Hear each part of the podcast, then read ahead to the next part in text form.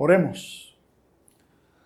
Bondadoso Dios y Padre, estamos delante de ti y delante de tu palabra. Queremos pedirte que nos hables a través de ella, que inquietes nuestros corazones y que nos muevas a responderte. Lo pedimos por los méritos de tu Hijo Jesús, nuestro Salvador. Amén y amén. León Tolstoy, un fenecido escritor y muy afamado escritor ruso, escribió varias novelas y cuentos. En uno de sus cuentos, él relata la historia de un hombre que decidió participar de una oportunidad para conseguir más dinero o más riquezas. Este era un hombre con bastante poder adquisitivo. Pero cuando se enteró de esta oferta que le pareció única, decidió participar. ¿En qué consistía la misma? La misma consistía en que la persona podría tener toda la cantidad de tierra, terrenos, que pudiera caminar en el curso de un día. Debía salir temprano en la mañana, pero la condición era que tenía que regresar antes del ocaso. El hombre pensó, esta es una oportunidad magnífica para lograr conseguir muchos más terrenos. Así que decidió participar y comenzó a caminar y a caminar y a caminar pensando en que cada pedazo de tierra que tocaran sus pies iba a ser suyo. Siguió caminando todo el día. Y cuando ya vio que se estaba acercando la hora del ocaso, pensó, tengo que regresar. Así que decidió aligerar el paso para poder llegar justo antes de que cayera el día. Como era tan distante que estaba en ese momento, ya se estaba acabando el tiempo.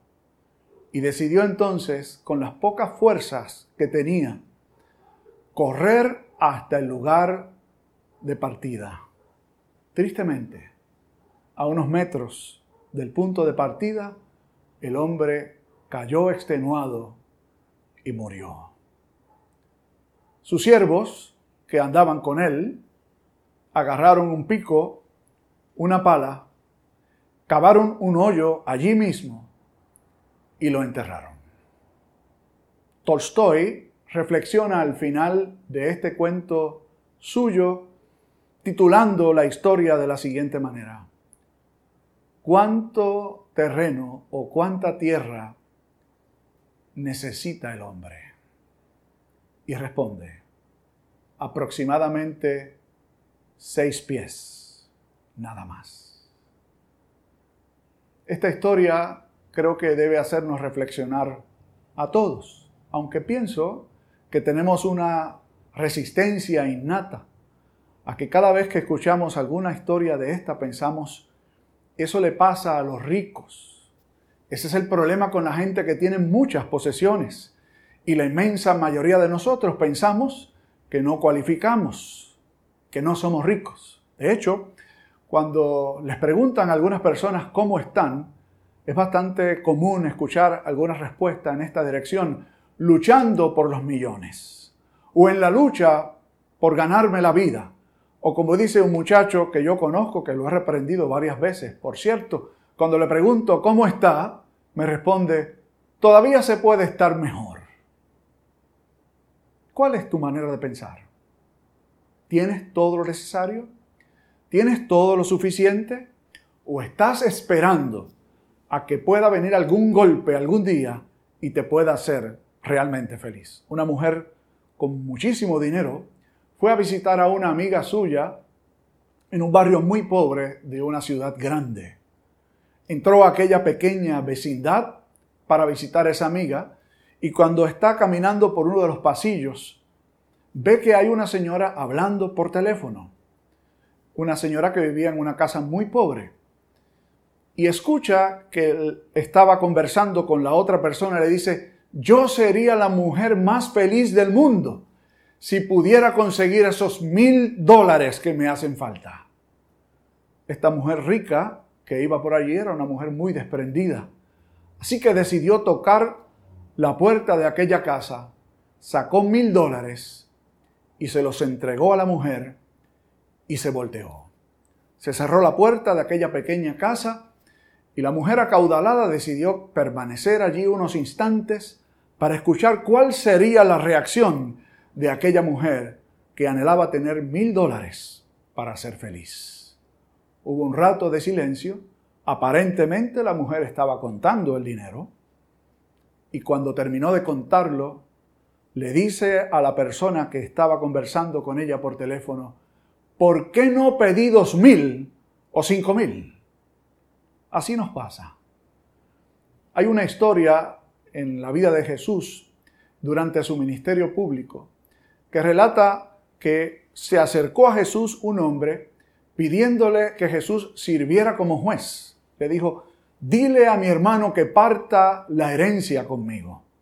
En el tiempo de Jesús, la costumbre era que al momento de partir la herencia o determinar qué parte de la herencia familiar le tocaría a cada uno de los hermanos, el hermano mayor tenía garantizada doble parte que los hermanos menores.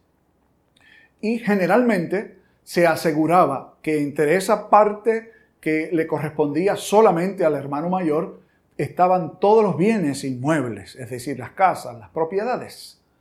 Los bienes muebles entonces se repartían entre los hermanos, tocándole una mejor porción al hermano mayor. Así que a todas luces, este hombre que llega a donde Jesús era un hermano menor, que no tenía la potestad para partir la herencia, y le pide a Jesús que sirva como un intermediario para que de alguna forma convenza a su hermano de que le dé la parte que le corresponde según él entiende. ¿De qué manera Jesús respondió a ese planteamiento? He dicho otras veces que me encanta, me impresiona grandemente la forma en que Jesús manejó todas las situaciones que se le presentaron. Y esta no es la excepción. Fíjense cuál fue la respuesta de Jesús. ¿Quién me ha puesto como juez y parte? Es decir, a mí no me corresponde hacer esto. Jesús conocía muy bien cuál era su rol en ese momento. Desde luego que sí, que el mejor juez podría hacerlo él, pero no era su plan, no era su propósito, no era para lo cual estaba allí. Jesús era un maestro. Así que ese no era un asunto de su incumbencia, pero más que eso, había una razón de mucho mayor peso. Y es la siguiente. Para Jesús, como para Dios, esos asuntos no son importantes. Y usted pensará, ¿cómo que no?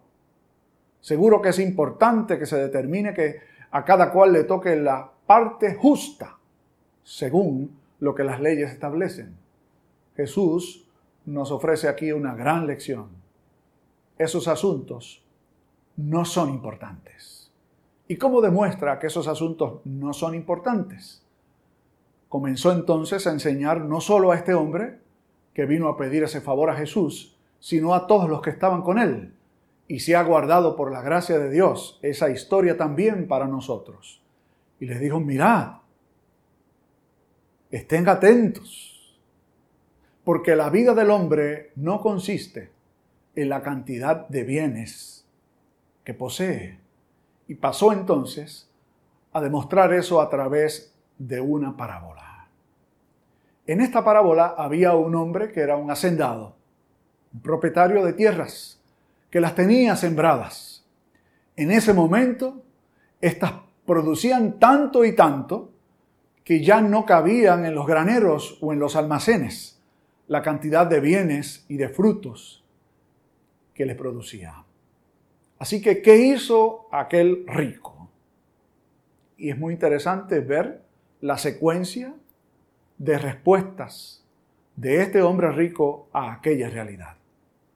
Dice que dijo para sí mismo, es decir, comenzó un diálogo con él mismo, que no es realmente un diálogo, sino un monólogo. ¿Qué haré? Se preguntó. Porque no me van a caber todas estas cosas en mis graneros. Ya sé qué haré. Derribaré todos mis graneros y haré unos más grandes. de forma tal que los pueda acomodar allí y tener espacio suficiente para todo lo que pueda recoger. Luego, comeré, beberé, viviré la gran vida. Tendré asegurado mi futuro. Entonces, en la historia que es una parábola, Dios le habló al hombre y le dice, necio, hoy vienen a procurar tu vida y todo esto que has construido, ¿de quién será? ¿Para quién era esta lección? ¿Sería para los ricos? Que claro está, tiene mucho que aprender con respecto a la manera en que manejan todo lo que Dios ha puesto en sus manos. Pero estoy convencido de que esta historia no es solo para los ricos. Si ponemos en contexto la parábola, nos daremos cuenta de que es una respuesta a una interrogante, a una inquietud que tenía un hombre que es muy común y corriente, que probablemente es muy parecida a la que tiene usted, a la que tiene un servidor. Si yo pudiera tener tan solo un poco más, cuán feliz sería si solo pudiera conseguir aquello que estoy anhelando. Ciertamente, como dijo aquella mujer pobre, sería la mujer más feliz del mundo. La triste realidad es que ella logró obtener aquello, y de hecho, sin ningún esfuerzo. Su reacción no fue una respuesta de gratitud, sino muy por el contrario. ¿Por qué no se me, se me habrá ocurrido pedir un poco más? Usted y yo vivimos en una cultura que exalta el progresar. Y no hay nada malo con progresar. De hecho, nuestra teología reformada de alguna forma reconoce la laboriosidad, el trabajo, los deseos de cada cual de superarse, pero los pone en un contexto muy apropiado. No está bien superarse por superarse, o superarse para poder conseguir lo que queremos. Algunos están en un afán desenfrenado por sacarle el mejor partido a la vida. Y seguro que usted no se considera entre ellos. Yo pienso que sí. Todos, en una medida u otra, expresamos esa insatisfacción que tenemos porque somos seres humanos, esencialmente egocéntricos. Pensamos en nosotros mismos. Y si pensamos en Dios, claro está, alguien que no es un creyente, alguien que no ha sido iluminado por el Espíritu Santo de Dios. Se piensa en Dios para que me ayude a conseguir mis propósitos, para que me ayude a concretar mis planes. Esta es una lección para todos nosotros. ¿Vivimos en una lucha desenfrenada por sacarle el mejor partido a la vida? Si es así, nos parecemos a aquel rico insensato que decidió derribar todos sus graneros, hacer unos mucho más grandes y poder asegurar su futuro. ¿Se ha fijado usted en la respuesta de este hombre? Si en algún momento tomó en cuenta a Dios o tomó en cuenta a los demás, eso me hace recordar que en cierta ocasión le preguntaron a Jesús cuál es el más grande mandamiento. Y Jesús respondió, amarás al Señor tu Dios con todo tu corazón, con toda tu mente, con todas tus fuerzas. Y el segundo se desprende de este. Es similar. Amarás a tu prójimo como a ti mismo. Piense por un momento. Si esos son los más grandes mandamientos, ¿cómo encajan, si de alguna manera encajan, en esta historia que Jesús nos refiere? Es un hombre que piensa y habla consigo mismo. Y habla de sus propiedades. Dice, mis bienes, mis graneros, mis frutos, mi vida. Solo piensa en él. Y si acaso queda un poco de espacio, seguro que estaría también pensando en él. Hay un gran peligro.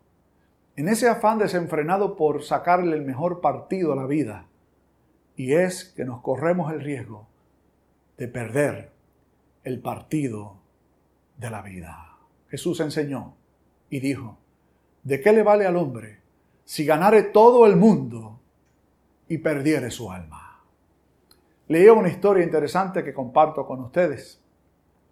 Había un hombre cristiano, pobre, pero muy honesto, muy fiel, que de una manera inesperada se convirtió en un millonario porque le llegó una herencia que él no pensaba que podía tener jamás. Así que de repente se convirtió en un hombre extremadamente acaudalado. Sus hermanos en la congregación comenzaron a felicitarlo y uno de ellos se percató de que a la hora de recibir la felicitación, aquel fiel hombre de Dios no parecía reaccionar muy impactado o muy alegre. Así que él le dijo, ¿acaso no estás alegre? Porque ahora eres un hombre rico. Y el hombre fiel le dijo, la verdad del caso es que estoy asustado. El otro le contestó, seguro que debes tener temor porque quieran venir a robarte, pero todo lo que tienes que hacer es asegurar tu dinero en un lugar en donde nadie lo toque. Y el hombre le dijo, ese no es mi temor. ¿Cuál es tu temor? le preguntó su hermano y amigo. Es que hace mucho tiempo yo escuché una predicación que establecía lo siguiente. Cuando hay un hombre con mucho dinero, solo hay dos opciones. O la iglesia gana una buena suma de dinero porque este es un hombre fiel y es un miembro de la iglesia. ¿Y la otra opción cuál es? le preguntó su amigo. Que la iglesia puede perder un miembro. Y tengo miedo porque no sé qué hacer con mi dinero. Hoy Dios nos habla de la misma manera. Usted no tiene que haber recibido una gran cuantía de dinero todo lo que tiene es que considerar que Dios ha puesto en sus manos. Y si estoy satisfecho y agradecido a Dios por eso, después de todo, el día en que muramos, tal como sucedió con aquel rico e insensato, no nos llevaremos ni un solo centavo. Haced tesoros en los cielos, dijo el Señor, no en la tierra que así nos ayude Dios. Oremos. Padre bueno, gracias te damos, porque nos vuelves a hablar por medio de tu palabra bendita, a través de un tema que Jesús toca repetidas veces. Este tema tiene que ver con la manera en que manejamos los bienes que tú pones en nuestras manos. Te venimos a pedir perdón por nuestro afán desenfrenado por conquistar, por tener más. Porque haciéndolo olvidamos que ninguna de las cosas que podamos poseer nos pueden hacer realmente felices. Ayúdanos entonces a cifrar nuestra esperanza y verdadera felicidad no en nosotros, no en lo que podamos conseguir, sino en tenerte a ti como nuestra mejor posesión y saber que somos tuyos para siempre. Ayúdanos, pues, a poner a la disposición tuya y de aquellos que tú pones alrededor nuestro, lo que tú pones en nuestras manos. Que así sea, te pedimos, por Jesucristo, nuestro Salvador. Amén y amén. Que el Señor nos bendiga.